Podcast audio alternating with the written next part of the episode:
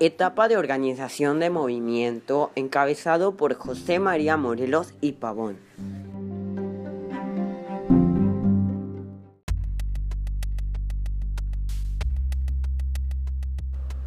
Esta corresponde a la segunda etapa, que se caracteriza por las extensas luchas en el sur del país al mando de José María Morelos, que antes había sido cura de Caracuaro.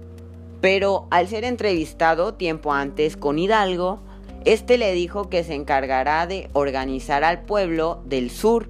Esta etapa se caracteriza por la organización y definición de este movimiento.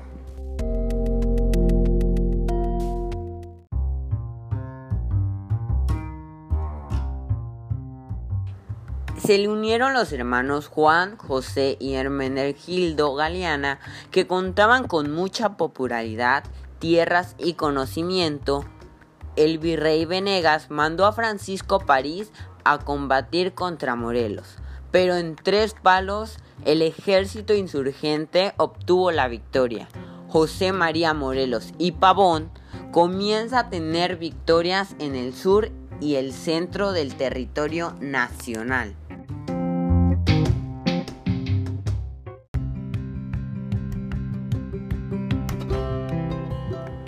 Morelos redactó la famosa constitución de Apatquistán en 1814 y se eligieron para el puesto del poder en el Congreso a Bustamante, Quintana Roo y otros.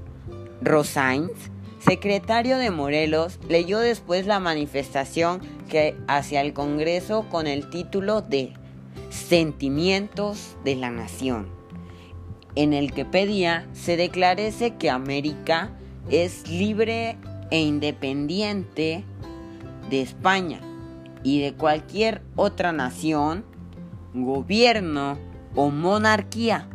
Se reconoce a la religión católica como único culto. En cuanto a lo político, se asentó la soberanía del pueblo, el poder debía de caer en sus representantes. A su vez dicho, poder debía dividirse en los tres, legislativo, ejecutivo y judicial.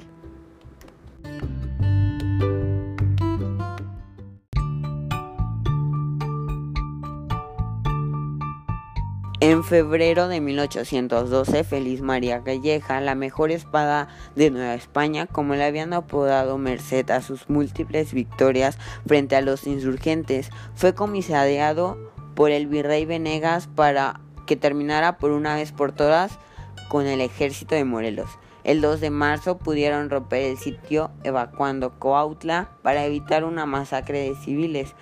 Los emulantes, este batallón infantil insurgente fue encabezado por el hijo natural del cura Morelos, Juan Nepomuceno Almonte, y formaba parte de él Narciso Mendoza, mejor conocido en la historia de México como el niño artillero. El gobierno insurgente de la ciudad de Oaxaca duró de 1812 a 1814, cuando fue recuperada la población por el ejército realista. En Oaxaca, Morelos convoca a la formación de un Congreso Nacional con representantes electos por voto popular. La cita sería en Chilpancingo con el propósito de llegar a Chilpancingo para el Congreso Nacional. El ejército de Morelos se dirige hacia la Costa Grande y finalmente rinde el castillo de San Diego de Acapulco en agosto de 1813.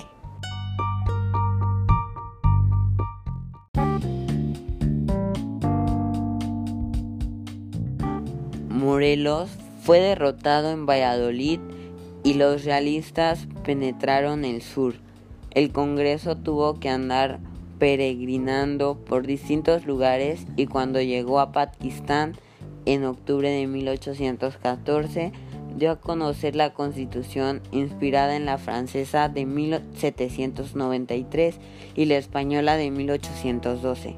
La constitución de Pakistán jamás estuvo en vigor. Cuando se promulgó, los insurgentes habían sido desalojados de las provincias del sur. Morelos fue hecho prisionero y fusilado el 22 de diciembre de 1815 en San Cristóbal, Ecatepec.